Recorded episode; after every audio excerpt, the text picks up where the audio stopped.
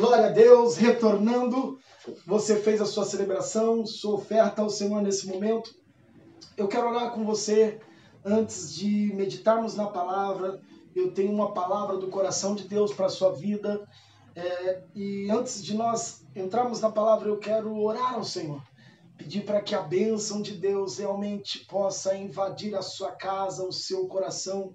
E que nesse tempo da qual a palavra de Deus está jorrando do nosso interior, ele, ela possa realmente lavar a sua alma e te levar a um propósito eterno de Deus, a um tempo de intimidade e profundidade do Espírito Santo. Espírito de Deus, nós te adoramos, nós amamos a tua palavra, Senhor. Tenha liberdade para falar ao coração dos teus filhos, da tua igreja, a comunicar-nos, Deus, o teu propósito a cada um, ó Senhor, que tem compartilhado, Senhor, nas suas redes sociais. Nós pedimos que a tua palavra gere vida onde não há vida. Que a tua palavra venha trazer transformação nos lares, nas casas, nas famílias e a tua palavra possa nos direcionar ao teu propósito, a tua boa, perfeita e agradável vontade. Nós te pedimos, goteja a tua palavra sobre nós como doutrina, como ensino, para que possamos ser, ó Deus, alimentados, para que possamos ser curados, para que possamos ser transformados pelo Senhor. Nós te adoramos. Fala com a tua igreja, com os teus filhos nessa noite, em nome de Jesus. Amém e amém. Eu quero que você abra sua Bíblia no livro de Neemias, livro de Neemias, no primeiro capítulo do livro de Neemias, eu tenho um breve devocional para liberar ao seu coração uma palavra que Deus tem falado muito forte na nossa alma, no nosso espírito, no nosso coração, desde ontem pela manhã no meu devocional com o Senhor. Eu fui muito impactado pelo que o Senhor me impulsionou e eu creio que essa palavra ela gerará vida para você e te levará ao propósito daquilo que ele já, este, já tem nos chamado, daquilo que ele tem separado. Livro de Neemias, logo depois de Esdras, Neemias, capítulo 1, do versículo 2 ao versículo de número 4. Diz assim: que veio Hanani, um dos meus irmãos, ele e alguns de Judá, e perguntei-lhe pelos judeus que escaparam e que restaram do cativeiro acerca de Jerusalém. E me disseram: os restantes que não foram levados para o cativeiro, lá na província estão em grande miséria, desprezo os muros de Jerusalém foram fendidos e as suas portas queimadas a fogo. E sucedeu que, ouvindo isso, ouvindo essas palavras, assentei-me, chorei, lamentei por alguns dias e estive jejuando e orando perante o Deus dos céus. Capítulo 2, do verso 2 ao verso 5 em continuidade a esse texto. E o rei me disse: Por que está triste o teu rosto? Pois não estás doente? Não é isso senão tristeza do coração, depressão? Então temi muito em grande maneira e disse ao rei: Viva, ó rei, para sempre. Como não estaria triste o meu rosto, estando a cidade, o lugar dos sepulcros dos do sepulcro dos meus pais, assoladas, e tendo sido consumida as suas portas? E o rei me disse: Que me pedes agora? Então orei ao Deus dos céus e disse ao rei: Se é do agrado do rei e se é teu servo é aceito em tua presença, peço-te que me envies ajudar a cidade dos sepulcros dos meus pais, para que eu a edifique. Meus queridos, quando lemos esse texto introdutório sobre a história de Neemias, sobre um homem que entendeu o seu propósito mesmo em meio à calamidade que estava passando o povo de Jerusalém. O questionamento em que o Espírito de Deus fazia quando eu meditava nesse texto e as respostas que os céus me trouxe, me trouxeram logo pela manhã de ontem, foi a seguinte: a primeira coisa que eu ouvi de Deus é: você só ama aquilo que você constrói. Você só ama aquilo que você ajuda a construir. Você só se apaixona por aquilo que você ajuda a consolidar. Neemias, ele nos diz a palavra que ao saberem que as portas de Jerusalém estavam queimadas, os muros estavam derrubados, aqueles homens da cidade de Judá que ainda não tinham sido mortos estavam aprisionados. O coração deles se entristeceu, ele se assentou, ele lamentou, ele chorou.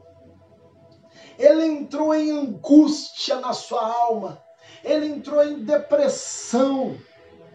Mas o que mais me chama a atenção é que na sequência, Neemias se levanta, ele ora a Deus e, consequentemente, ao entrar na presença do rei, debaixo de oração, debaixo de uma palavra diretiva, debaixo de uma palavra de comando dos céus.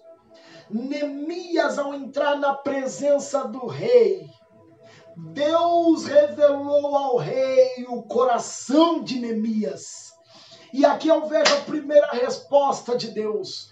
Quando entramos no secreto, quando entramos na atmosfera de relacionamento com o Pai, Deus revela o nosso coração para que outras pessoas se tornem respostas de Deus para a sua necessidade.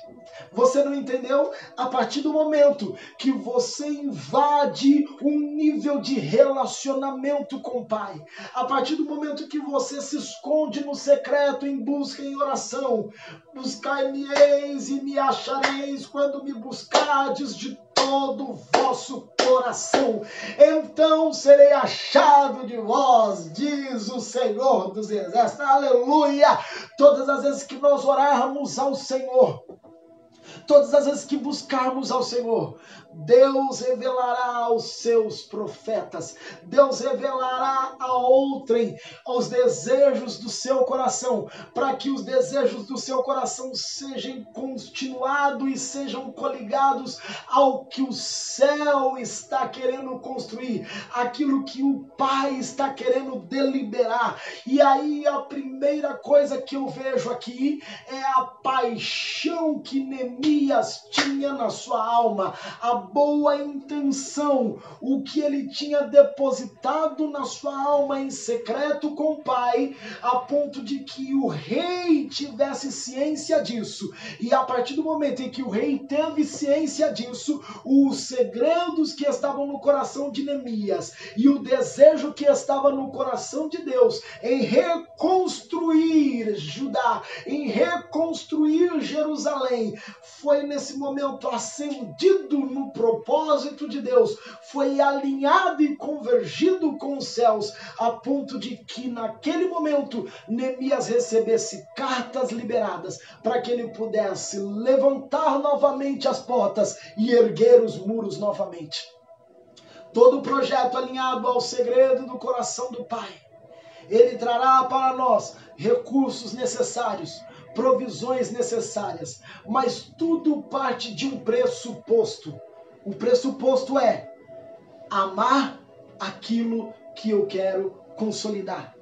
O que você tem construído em Deus? O que você tem construído dentro da sua casa? Quais têm sido as edificações que você tem depositado a sua compaixão? Que você tem depositado a sua paixão? Só constrói quem planeja. Só constrói quem não liga pelo que vão dizer a respeito da sua construção. Só constrói quem assume os riscos da oposição. Neemias lamentou, chorou, orou e se levantou para reconstruir.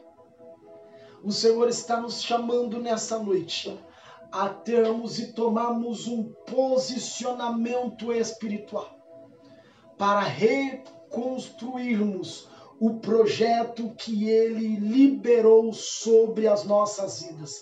O Senhor está nos chamando a edificarmos ou reedificarmos o plano estabelecido dos céus para nós. Ei, Deus tem algo com você. Deus tem um chamado para você.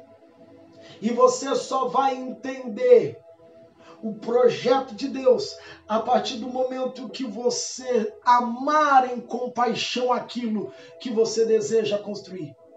Porque só ama aquilo que você constrói. Você só ama aquilo que você consolida. Você só se apaixona por aquilo que você põe as suas mãos e o seu coração. Você só se apaixona por aquilo que você emerge totalmente. Você realmente influencia as bases para a consolidação daquilo. Você só construirá a sua família edificada no altar de Deus a partir do momento que você se doar plenamente para a sua família. Você só edificará o reino de Deus o seu chamado, a partir do momento que você se doar intensamente para o seu chamado, a partir do momento que você se doar totalmente para o projeto estabelecido de Deus, ainda você não entendeu o projeto estabelecido de Deus para você. Por isso que qualquer coisa pode te tirar do projeto de Deus. Por isso que qualquer palavra te desanima. Por isso que qualquer circunstância te tira do foco. Por isso que qualquer assunto te faz devagar por outros pensamentos a ponto de colocar o planejamento de Deus em segundo, terceiro ou quarto. Por quê? Porque nós só amamos aquilo que ajudamos a construir. Neemias teve o tempo de lamentação, teve o tempo do choro. Neemias chorou. Neemias teve o tempo de oração. Fala sobre preparo, ouvir, crescer, aprender. Mas Neemias também teve o tempo da edificação, que foi arregaçar as mangas e edificar os muros e levantar as portas. Será que Deus pode contar com você para mexer com as estruturas da nossa geração? Será que Deus pode contar com você para ser um transformador, um reedificador da sua casa, da sua família, do seu trabalho, dos seus parentes? Será que Deus pode contar com você para ser um transformador da nossa cidade, da nossa nação, ser um transformador de países, ser um transformador da nossa geração? Deus espera a sua ação para que ele possa ter a reação dele. Deus só reagirá na medida que nós agirmos. Deus somente consolidará o seu projeto à medida daquilo que nós nos doarmos, nos entregarmos e vivemos intensamente correspondente ao seu propósito e ao seu chamado. Talvez Deus escolheu você para que você fosse o cuidador, o zelador, o tutor dos órfãos da nossa cidade.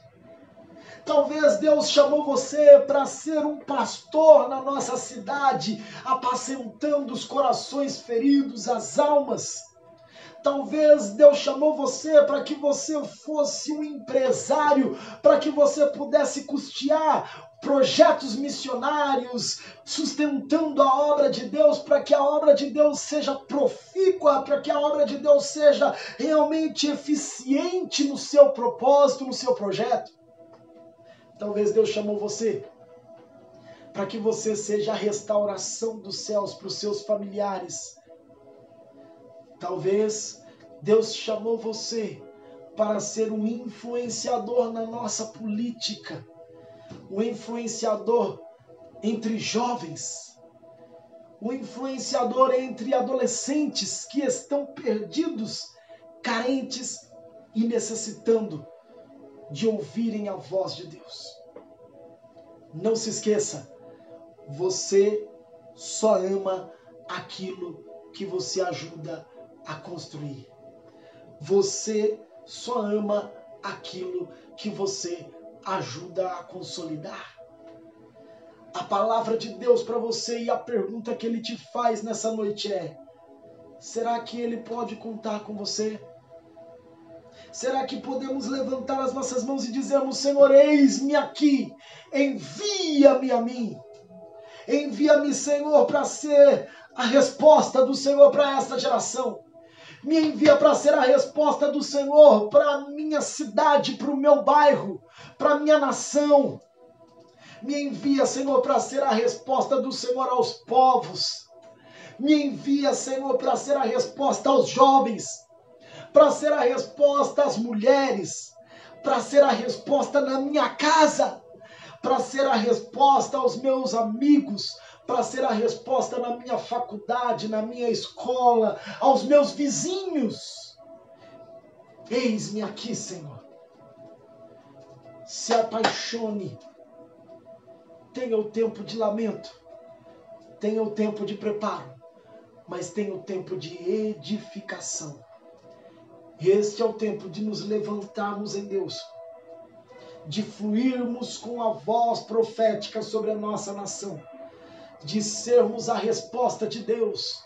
Pandemia não pode nos parar, não pode parar você de anunciar a verdade, não pode parar você de pregar as boas novas, não pode paralisar você de profetizar aonde não há e declarar no meio do caos a consolidação e construção do projeto de Deus.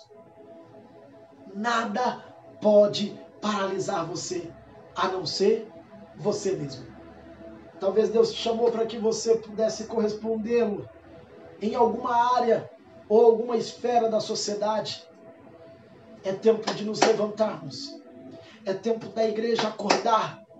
É o tempo da igreja se levantar como nós cantamos aqui, Maranata, hora vem, Senhor Jesus.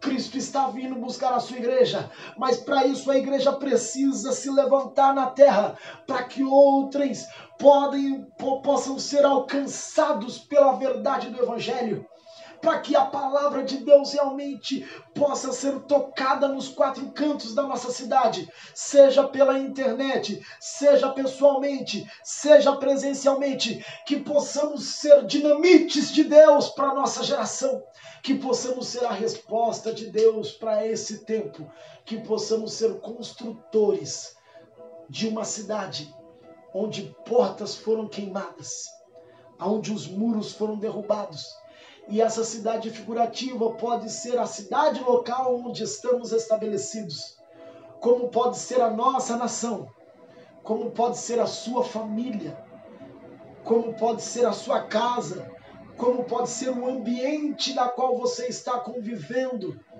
onde aparentemente as portas estão queimadas e os muros derrubados. Porta fala sobre proteção, Porta fala sobre acessos. Muros fala sobre guarnição. Muros fala sobre proteção. Muros fala sobre sobre sobre lugares secretos escondidos.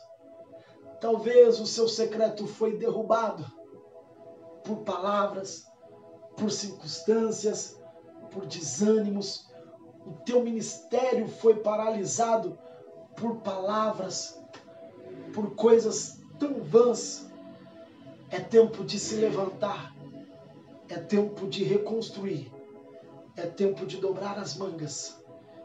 O tempo do choro passou, o tempo da oração, do preparo e do serviço chegou para que possamos corresponder à reconstrução de uma nova expectativa em Deus, de uma nova dimensão dos céus. Guarde essa frase de tudo que falamos aqui nessa noite. Você só ama aquilo que você ajuda a construir. Talvez Deus está preparando você para cuidar dos órfãos, das viúvas, dos necessitados, dos homens, dos jovens, dos casais da nossa cidade. Que você possa corresponder ao projeto e ao chamado do Pai. Que você possa atender aquilo que os céus está sinalizando para a sua vida em nome de Jesus.